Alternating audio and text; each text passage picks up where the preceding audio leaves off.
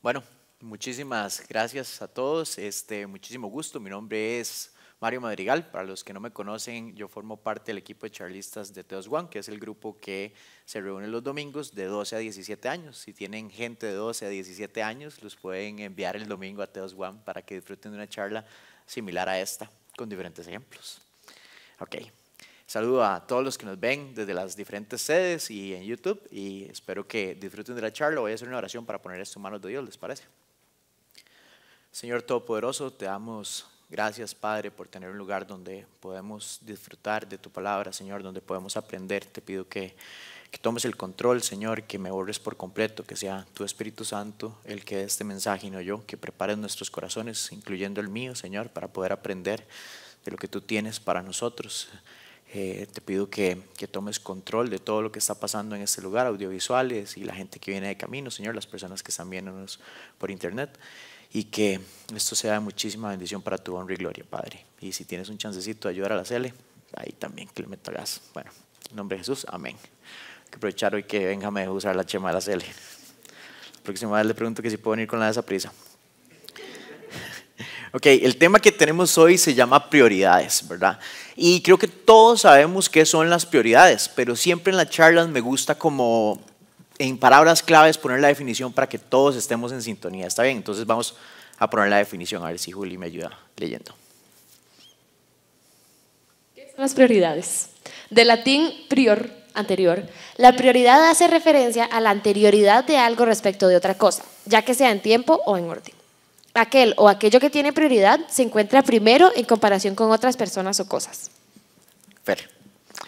Perfecto. Entonces, el punto es que las prioridades son las cosas que ponemos en primer lugar, son las cosas que tienen más importancia en nuestras vidas. Y usualmente nosotros en nuestra vida organizamos en prioridades, buscamos poner las cosas importantes adelante. Y es bueno tener prioridades en la vida porque nos da un norte claro, nos ayuda a saber hacia dónde vamos. Y aparte de eso, nos ayuda a descartar ¿verdad? cualquier idea tonta o errónea que no vaya hacia las prioridades. Para eso sirven las prioridades. Es bueno, si usted no tiene prioridades, debería setearse unas prioridades. Quiero contarles una historia muy curiosa cuando mi hija tenía 11 años. Entre 8 y 11, no me acuerdo bien, pero estaba muy pequeñita. La cosa es que a mí a veces me tocaba cuidarla y yo estaba hablando con ella y ella me empezó a contar sus prioridades a los 11 años, 10 años. Yo me quedé como, ¿cómo? Y ella me empezó a contar que ella quería aprender tres idiomas, que ella quería ir a estudiar fuera del país, algo relacionado con deporte y que ella no se quería conseguir ningún novio porque eso la podía desviar de sus prioridades, lo cual me hizo inmensamente feliz, ¿verdad? Porque yo soy un padrino súper celoso. Pero bueno, en medio de la conversación tan inteligente, a mí me pareció raro. Yo decía, ¿cómo una chiquita a los 11 años tiene sus prioridades tan claras? Si yo a esa edad, mi única prioridad era atrapar todos los Pokémon. Eso era lo único que yo tenía en mi mente. Pero lo más raro de todo era que esa conversación tan inteligente que estaba teniendo con una personita de 11 años no me hizo cuestionarme las prioridades que yo tenía en ese momento. En ese momento yo no conocía a Jesús y mis únicas prioridades eran tomar guaro y salir con mujeres. En esa época eso era lo único que me interesaba. Pero ¿por qué no me cuestioné estas prioridades? Porque la prioridad que yo tenía escrita en mi mente era avanzar en más puestos en el banco donde yo trabajaba y llegar a tener el mejor puesto que pudiera alcanzar. Entonces en ese momento yo no me cuestioné mis prioridades porque creía que tenía una prioridad bastante importante. Pero si yo me pongo a pensar en ese momento para qué yo quería alcanzar el mejor puesto, era para tener más plata. Más plata que me iba a gastar en guaro y mujeres. Entonces, al final la prioridad estaba escondida. La prioridad real era otra. Y al final de cuentas, nosotros creemos que tenemos las prioridades claras muchas veces, pero hay prioridades ocultas. Y hay prioridades enmascaradas. Y hay cosas que empiezan a ocupar ese primer lugar sin darnos cuenta. ¿Cómo sabemos cuál es nuestra verdadera prioridad? ¿Cómo sabemos si tenemos una prioridad enmascarada o si las prioridades que nosotros tenemos son las correctas? ¿Alguien tiene alguna idea? Les voy a poner este versículo para que vean. Camada de víboras, ¿cómo pueden ustedes, que son malos, decir algo bueno? De la abundancia del corazón habla la boca. Ok. vamos a quedarnos con la parte que dice la abundancia del corazón abra la boca. No les voy a decir a ninguno víboras, aunque debe haber alguno por ahí. El punto es, de la abundancia del corazón habla la boca, la Biblia lo utiliza en varias partes y hace una analogía en donde el corazón, la mente es lo mismo. Lo que nosotros tenemos en nuestra mente y corazón, eso es lo que vamos a proyectar, eso es lo que vamos a hablar, eso es lo que vamos a decir, eso es lo que somos en realidad. Cuando nosotros creemos que somos otra persona, nada más tenemos que escucharnos para ver si es cierto lo que está saliendo. Esas son las verdaderas prioridades de nuestra vida. Y para darles un ejemplo, yo no sé si, creo que sí, creo que todos conocen un crossfitero fiebre, ¿cierto? Los crossfiteros fiebre son algo increíble, ¿verdad? Una vez que conocen el crossfit, lo único que hacen es volver a hablar de crossfit toda su vida. Eso es lo único que hablan. El último día, el día de su muerte, van a decir que haga un thrustler, un snatch, no sé cómo se llaman esas cosas. Y no tengo nada en contra del CrossFit, en realidad el CrossFit no es el problema. En realidad todos hacemos lo mismo con las cosas que nos gustan, con las cosas que tenemos en nuestro corazón, las cosas que nos apasionan. Esas cosas que ocupan el primer lugar en nuestra vida son de las cosas que proyectamos y hablamos. Pero el modelo original, lo que Dios quiere, lo que Dios hizo para nosotros, era que ese primer lugar del que nosotros hablamos, del que nosotros hacemos, del que nosotros decimos, sea ocupado única y exclusivamente por Él. ¿Alguno sabe cuál es el primer mandamiento? Te fijo, venga. Vamos a ponerlo mejor para no poder dejarlos en evidencia. Ama al Señor tu Dios con todo tu corazón, con todo tu ser y con toda tu mente, les respondió Jesús. Exacto.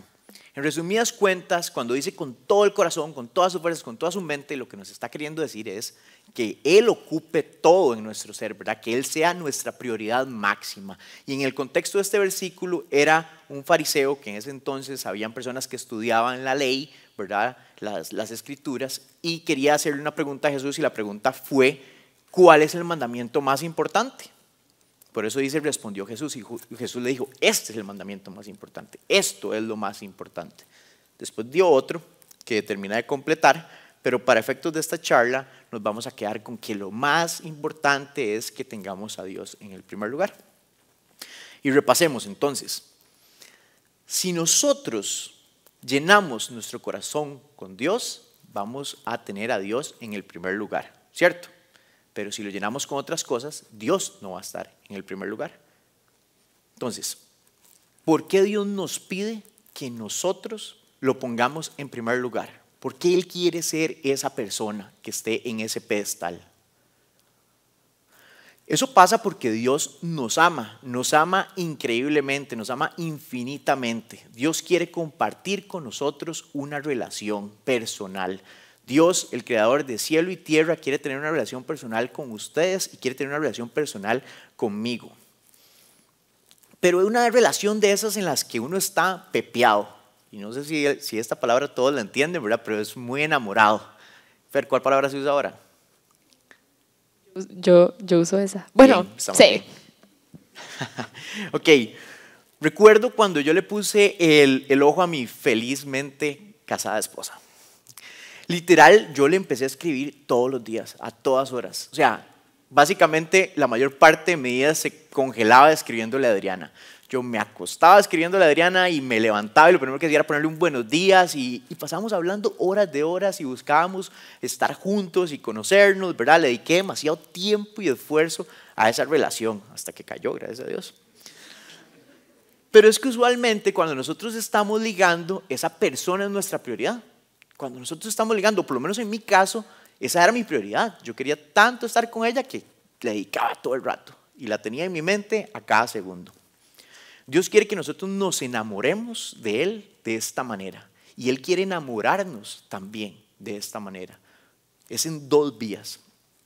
Tener a, a Dios en el primer lugar, que Él sea la prioridad en todo momento en esta relación, nos ayuda a, que las cosas en nuestra vida mejoren. Y eso parece raro, pero puede ser que las cosas vayan a mejorar. Veamos lo que dice este escritor reconocido, A.W. Tozer, de la, de la situación. Cuando Dios es exaltado al lugar correcto en nuestras vidas, mil problemas se resuelven todos a la vez. Cosas buenas empiezan a pasar cuando nosotros le damos ese primer lugar a Dios. Cuando Él dice al lugar correcto, está hablando al primer lugar, al lugar que Dios está pidiéndoles que le demos. O sea, Él lo que está diciendo es que si Dios es nuestra prioridad, muchísimas cosas se van a resolver. Y ojo, aquí no estoy diciendo que los problemas vayan a desaparecer, porque los problemas no van a desaparecer. Pero en mi experiencia, la mayor parte, el 80% de los problemas que vivimos los ocasionamos nosotros mismos con nuestras decisiones. Con la toma de decisiones erróneas estamos generando ese montón de problemas. Cuando nosotros tenemos a Dios en el primer lugar y nos dejamos guiar por Él, ahí es donde nosotros nos damos cuenta cómo esos problemas empiezan a minimizarse y después nos empiezan a afectar los problemas de las otras personas que no se dejan guiar por Dios. Pero bueno, en mi caso específico, ¿verdad? A mí me encantaba, yo coleccionaba malas decisiones, parecía que yo quería ir siempre por el camino equivocado. Y eso me generaba demasiados problemas y yo siempre decía, pero ¿por qué me están pasando estas cosas a mí? De, porque estás tomando decisiones tontas, ¿verdad? Claramente, pero uno no lo ve de esa manera. Cuando ya yo empecé a acercarme a Dios y, y darme cuenta, ¿verdad? De esto, me di cuenta que, que definitivamente si yo le entregaba mi vida a Dios y dejaba que Él fuera la prioridad, las cosas iban a ir cambiando. Lo que pasa es que cuando uno está en ese proceso, hay cosas que empiezan a tratar de destronar a Dios de ese primer lugar. Hay cosillas que se empiezan a meter ahí. Y creo que la más común de todas las cosas que se mete a quitarle el primer lugar a Dios somos nosotros mismos. Somos nosotros mismos en ese impulso egoísta de querer hacer lo que nos gusta, lo que nos da placer, lo que nos parece correcto, creernos más sabios que Dios, empezar a tomar nuestras propias decisiones, sentirnos, ¿verdad?, súper inteligentes y decir, esto es lo que yo quiero. Pero si nosotros nos dejáramos conducir por Dios, vamos a usar esa analogía, pongamos algo gráfico. Si nosotros fuéramos en un carro, Escogí el Audi porque me parece bonito, pero no tengo uno. Si fuéramos en un carro y nosotros le diéramos el volante a Dios, Él iría manejando nuestro camino y nosotros iríamos disfrutando de las decisiones que Él va tomando y llegaríamos más rápido que usando Waze. Todo estaría increíble, todo sería chivísima. Pero va a llegar un momento en donde la dirección que va a tomar Jesús va a ir en contra de lo que usted y yo queremos. No, Jesús, pero vamos un toque, pasemos al automac. No, eso lo va a engordar. Y uno, pero, pero yo quiero ir ahí, o sea, pero ¿por qué no? No, no, en serio, confía en mí, yo sé que eso lo va a engordar. Vamos, sigamos, sigamos el camino. Pasa una, pasan dos decisiones. Cuando eso se empieza a meter ya con anhelos, con cosas pesadas que usted dice, pero es que yo quiero esto, sale esa bestia. ¿Y qué es lo que pasa? Tomamos el volante nosotros y lo pasamos de lado y empezamos a dirigir nuestra vida. Pero como lo llevamos ahí a la par, creemos que todo está bien, creemos que vamos por el camino correcto. Pero Él está ahí nada más viendo cómo nosotros tomamos decisiones incorrectas. ¿Por qué le quitamos el primer lugar? Y yo me imagino que se debe ver algo así, como, ¿qué está haciendo Mario? ¿Para dónde va? O sea, ¿cómo es posible que vaya a tomar esa decisión? Vean, nos vamos a estrellar. Y uno con esa sonrisa de idiota así, ¿verdad? No, todo va a estar bien, Jesús, tranquilo. ¿Qué son ejemplos de ocasiones cuando nosotros le quitamos ese primer lugar? Cuando Él nos pide que soltemos algo que nosotros no queremos. Y sentimos en el corazón que Dios nos dice, deje eso, y uno dice, no. Ahí tomamos el volante. Cuando Dios no actúa como nosotros queremos, ahí le quitamos el volante. Cuando Dios no actúa en el tiempo que nosotros queremos. Ahí le quitamos el volante. Y esa es de las más peligrosas porque Dios es como, como Sergio Ramos, en el minuto 90 hace el gol, ¿verdad? Él espera hasta el final para verlo a uno, ¿verdad? Es fluir esa fe. Quitarle a Dios ese primer lugar, dejar que otras cosas ocupen ese primer lugar, se puede considerar idolatría. Idolatría significa adorar a otros dioses. Y tal vez aquí nadie adora a Baal o está metido en un culto secta rara, esperaría yo, ¿verdad? Pero el peligro de la idolatría es que existen idolatrías disfrazadas. Existen cosas que roban ese primer lugar de Dios y se convierten en nuestro motivo de adoración, en nuestro primer, eh, primer lugar, en nuestra máxima de pensamientos. Y eso es bastante peligroso, porque estas idolatrías a veces están disfrazadas de cosas buenas. Y al estar disfrazadas de cosas buenas son más difíciles de identificarlas. Por ejemplo, el trabajo puede convertirse en una idolatría. Si nos descuidamos, puede convertirse en algo que nos distraiga de nuestra relación con Dios. Y aquí quiero hacer un punto claro. No les estoy diciendo que dejen de trabajar. No les estoy diciendo que trabajar es pecado. Déjenme ponerles un ejemplo con mi propia persona. Este, yo soy trabajador independiente desde hace seis años, los populares emprendedores, ¿verdad? Y la cosa es que eh, a mí los negocios siempre me han apasionado. Siempre he sido una persona de hacer negocios, siempre he sido una persona que ha pensado en emprender y estar viviendo de esta manera, pero cuando yo conocí a Jesús en mi vida, algo cambió. ¿Por qué? Porque todo eso se volvió para abajo y mi máxima prioridad fue Jesús, porque Él llegó y me rescató de una vida sin sentido totalmente. Entonces yo me sentía tan agradecido que mi máxima prioridad era Jesús y lo puse en el primer lugar y de un pronto a otro yo lo respiraba y lo comía, ¿verdad? Era algo tan rico, tan delicioso poder sentir, ¿verdad? Estar cerca de Él, orar todos los días, leer todos los días. Era algo impresionante, hasta el punto que dije, yo quiero estar sirviéndole a Dios en todo momento. Quiero servirle en todo momento. Pero también tengo una afinidad por no morirme de hambre, entonces tengo que seguir trabajando. Pero como a mí me gustan tanto los negocios y me gusta tanto Dios, empecé a pensar, ¿qué puedo hacer con esto? Y dije, ya sé, voy a montar unas empresas, voy a hacer que estas empresas me generen lo suficiente para que yo no esté en ellas y yo pueda dedicarme a Dios. Y dije, ¡buah! Soy un genio. ¿Verdad? Como si eso fuera tan fácil. Pero bueno, yo estaba, no hay nada como un tonto con motivación, dicen. Pero yo estaba súper motivado, ¿verdad? Y empecé a darle, darle, darle, darle, darle, darle. Y un pronto cuando me di cuenta, estaba trabajando día y noche, fines de semana. Cuando me di cuenta, me estaba bañando y estaba pensando en trabajo. Me iba a acostar y estaba pensando en trabajo. Mi esposa me hablaba, que ella que no está aquí, estaba, va, va, va, y yo estaba pensando en trabajo, yo no la estaba escuchando, era algo, algo ya enfermizo, mi 100% estaba dedicado en ese momento al trabajo. Y algo que se suponía que era una motivación buena, algo que se suponía que se creó una meta para bien, se volvió una idolatría. Y empecé a sentir que mi relación con Dios se veía perjudicada porque ya ahora tenía un nuevo primer lugar, un nuevo primer lugar que me estaba carcomiendo por dentro. La prioridad parecía buena, pero me estaba alejando. Eso con el trabajo. A mi esposa le pasó con el estudio. Tal vez aquí algunos no trabajan, pero estudian. Nosotros estuvimos orando fuertemente para que Adriana pudiera entrar a una subespecialidad médica que ella quería. Y cuando ella ganó el examen, realmente sentimos que fue Dios.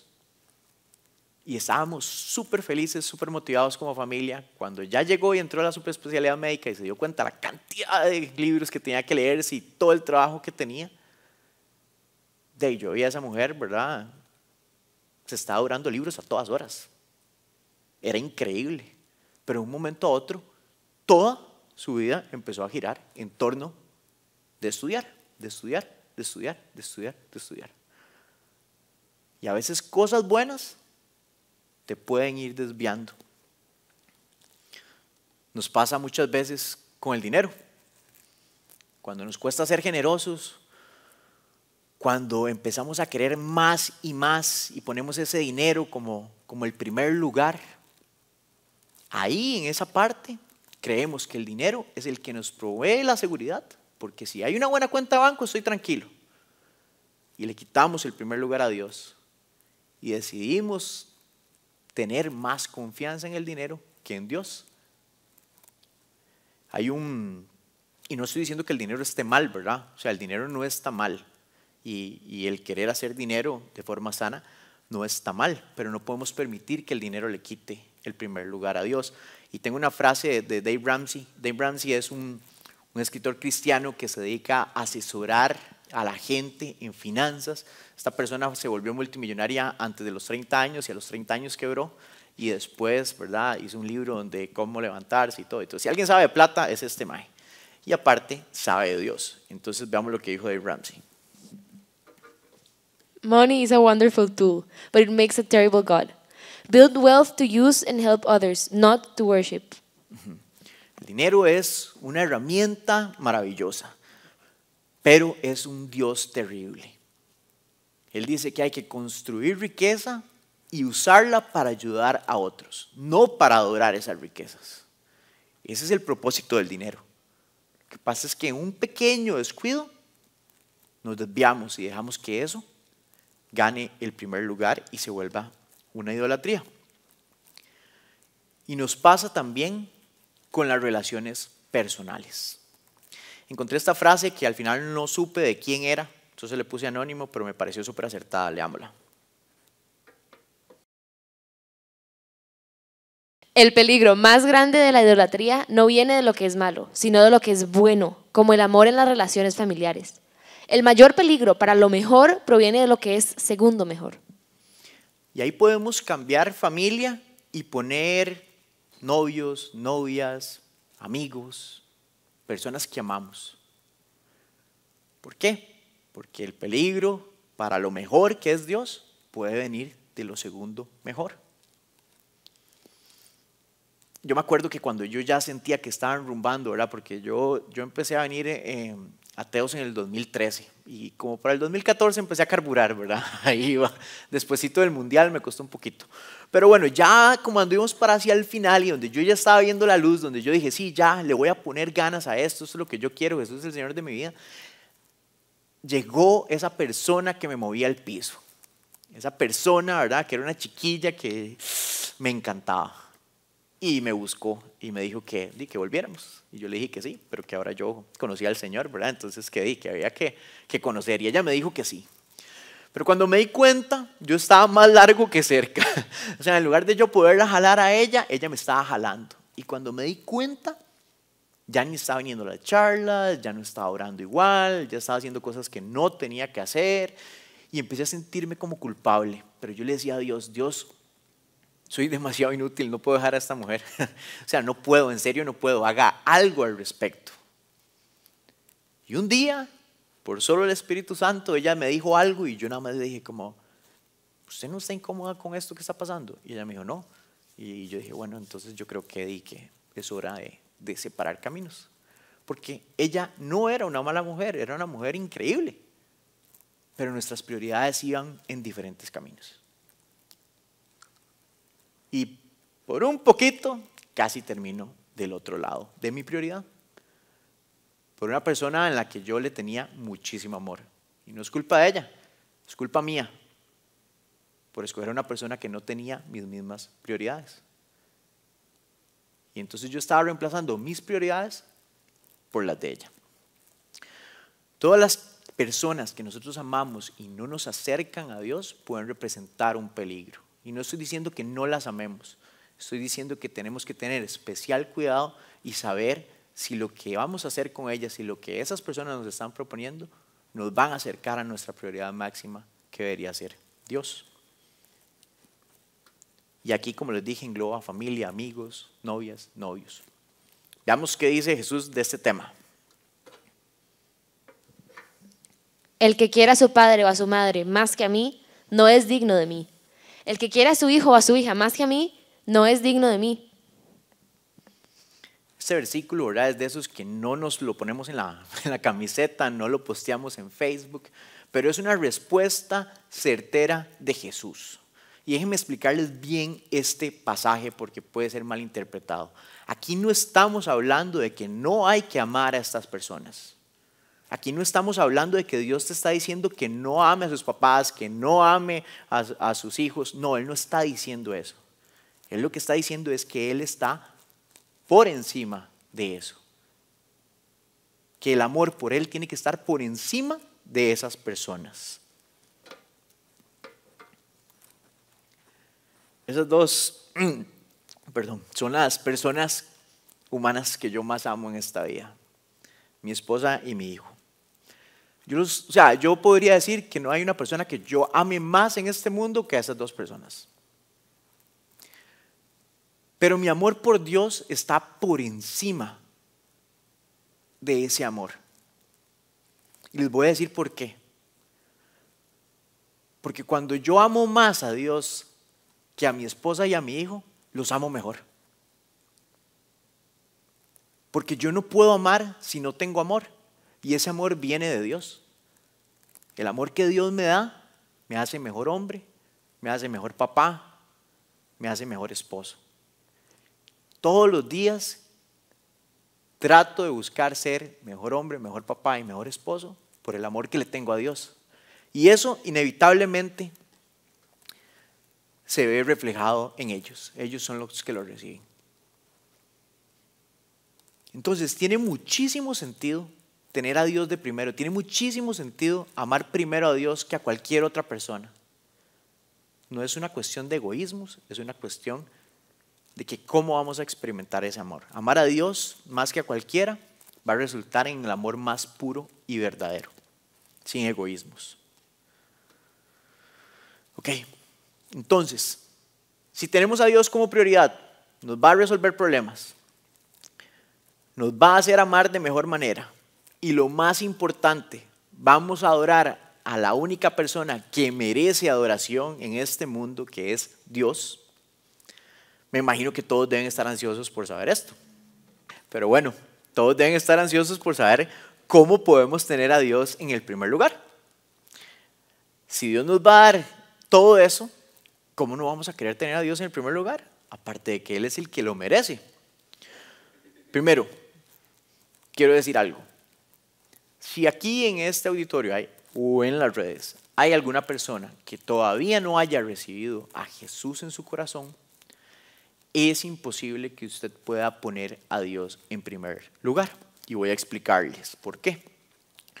Porque nosotros, todos nosotros somos pecadores. Todos hemos cometido algún pecado. Y eso hace que nosotros estemos lejos de la presencia de Dios, lejos de la presencia gloriosa de Dios. Dios y el pecado son como el agua y el aceite, se repelen. Dios es un Dios justo y castiga el pecado. Y el pago del pecado es la muerte. Y no es que usted peca y se va a morir. Es muerte espiritual. Y a veces me gusta a mí como persona visualizarlo como ese hueco que uno siente en el corazón cuando siente que su vida no tiene sentido alguno. Cuando usted se siente pasivo, pero bueno, es muerte espiritual significa que vamos a estar separados de la presencia gloriosa de Dios, que no vamos a poder alcanzar el lugar donde está Dios por nuestro pecado. Y nosotros los seres humanos somos incapaces de dejar de pecar. Pero Dios en su inmensa misericordia, en su inmenso amor, nos envió a su Hijo único a pagar por. Juan 3:16. Por tanto, porque tanto amó Dios al mundo que dio a su Hijo unigénito para que todo el que cree en Él no se pierda, sino que tenga vida eterna. Eso es Juan 3:16. ¿Qué significa eso? Que Dios en su inmensa misericordia, en su inmenso amor por nosotros, aun cuando nosotros éramos pecadores, aun cuando nosotros nos habíamos vuelto, Él nos da una salida para poder estar con Él y gozar de su amor y gozar de estar en una presencia divina, estar en un lugar increíble, con solo aceptar el sacrificio que su Hijo, Hijo Jesús hizo por nosotros.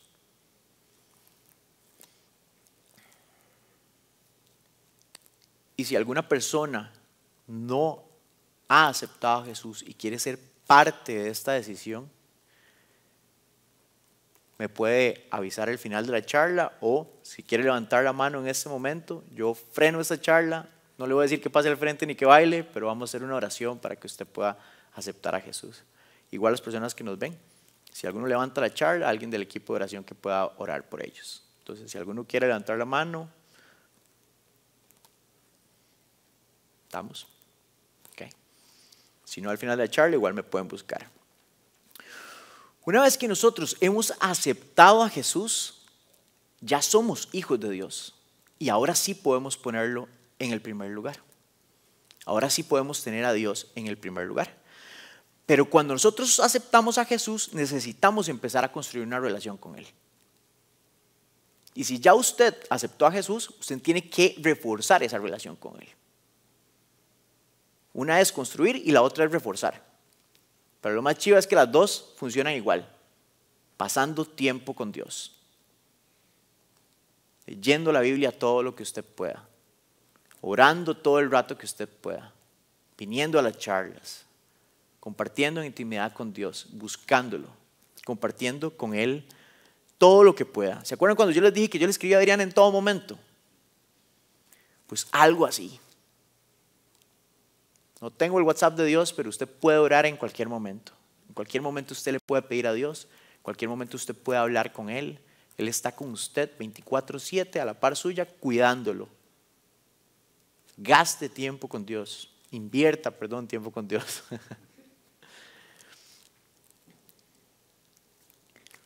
Entre más llenos de Dios estemos, más vacíos de nosotros mismos vamos a estar. Y nosotros necesitamos vaciarnos de nosotros mismos para dejar que Dios tome el primer lugar. Necesitamos llenarnos de Dios. Porque si no nos llenamos de Dios, va a ser muy difícil cumplir con el siguiente versículo que no sé si va a estar. Segunda de Corintios 5:15. Voy a leerlo. Y Él murió por todos, para que los que viven ya no vivan para sí, sino para el que murió para ellos y fue resucitado. ¿Qué nos está diciendo Jesús ahí? Que ese sacrificio que Él hizo por nosotros es para que nosotros empecemos a vivir en la manera en la que Él quiere que nosotros vivamos. Y la forma en la que nosotros nos damos cuenta cómo Jesús quiere que nosotros vivamos es leyendo la Biblia. Porque ahí está. Y Él no nos está pidiendo nada que Él no haya hecho. Él vino aquí y vivió una vida ejemplar, una vida como la que nosotros deberíamos anhelar vivir para de esta manera estar siempre cerca del Padre y hacer la voluntad del Padre. Porque Jesús nunca, nunca puso su voluntad por encima de la del Padre. Ese sí está, vamos a leerlo. Yendo un poco más allá, se postró sobre su rostro y lloró. Padre mío, si es posible, no me hagas beber este trago amargo, pero no sea lo que yo quiero, sino lo que quieres tú. Les voy a dar el contexto de este versículo. Esto está pasando la noche antes de que Jesús fuera crucificado. Y Jesús en su condición le pide a Dios que si lo puede hacer pasar de, esa, de ese trago amargo. Yo también le hubiera pedido, ¿cierto? Pero ¿qué dice él? Que no se haga mi voluntad sino la tuya. Y esa es la actitud que nosotros tenemos que buscar. Pero si nosotros no estamos llenos de Dios, si nosotros no tenemos a Dios en el primer lugar, si no estamos constantemente orando, si no estamos constantemente leyendo, esa decisión de que se haga la voluntad de Dios y no la nuestra, no va a pasar. Porque nosotros en nuestra humanidad no tenemos la suficiente fuerza para enfrentar la tentación. Necesitamos llenarnos de Dios, necesitamos orar para poder realmente vivir una vida semejante a la de Jesús. Para finalizar, este, quiero motivarlos a poder buscar llevar una vida semejante a la de Jesús. Si usted todavía no conoce a Jesús, les puedo asegurar que realmente no haber nada más chido que aceptar el sacrificio de Jesús. A mí me cambió la vida por completo. Y todavía hoy en día me sigue cambiando la vida. Y cuando nosotros lo aceptamos y empezamos a vivir para Él, cosas maravillosas pasan. Y encontramos reconforto, encontramos aliento, encontramos... O sea, a veces no sé ni cómo describir lo que mi corazón siente cuando pienso en cómo Jesús me cambió la vida. Pero también me pongo a pensar en el versículo de Apocalipsis 2.4 que dice, sin embargo, tengo en contra que has abandonado tu primer amor. Y recuerdo lo que me pasó con el trabajo. Y dije, ¿qué pasó con el más pepiado? ¿Qué pasó? Pasó que dejé que mis prioridades se movieran de lugar. Me descuidé un segundo y mis prioridades cambiaron de lugar. Y me dejé engañar porque estaba haciendo algo bueno. Pero gracias a seguir leyendo, a seguir orando, a seguir estando en estas charlas, a seguir teniendo gente creyente alrededor mío, me di cuenta que todo eso estaba mal. Y mandé al carajo la mitad del brete. Chao, mitad de los ingresos. Pero ahora tengo un montón de tiempo con Dios. Y eso me hace más feliz. Mi esposa dijo, si me tengo que quedar, me quedo pero voy a hacer espacio para Dios. Y decidimos hacer espacio para Dios y volver a retomar otra vez esa pareja que estaba pepiada de Dios. Porque Dios nunca ha dejado de ser increíble en nuestras vidas, aun cuando nosotros hayamos tomado el volante. Así que los animo a poder ser perseverantes y estar en constante análisis de cuál es su primer lugar. Vamos a orar. Señor Todopoderoso, te damos gracias, Padre, por, porque definitivamente tus misericordias son nuevas todos los días, Señor, porque definitivamente, Padre, a veces nos tienes demasiada paciencia, a veces no siempre nos tienes demasiada paciencia, Señor. Te pido que, que en nuestros corazones, Padre, en todos los de acá presentes y los que estén viendo esta charla en algún momento, Padre, nos incomode si tenemos algún algún primer lugar que no seas tú, Señor, y que nos incomode fuertemente, Padre, que tu Espíritu Santo nos mueva, nos sacuda, Señor, a quitar toda cosa que no te dé a ti gloria y honra, Señor, toda cosa que no te ponga a ti en primer lugar, Señor. Te pedimos, Padre, que en todo momento lo que hagamos, Señor, lo que digamos sea para, para tu gloria, Señor, porque eres el único merecedor de gloria. Que ese primer lugar se quede ahí pegado con cemento, Señor, y que nunca, nunca nuestras intenciones puedan desplazarlo. Te damos gracias, Padre, por todo lo que haces en nuestras vidas, Señor, y te pido que, que sigas guiando tú el carro, Padre, por el camino correcto. En nombre de Jesús. Amén.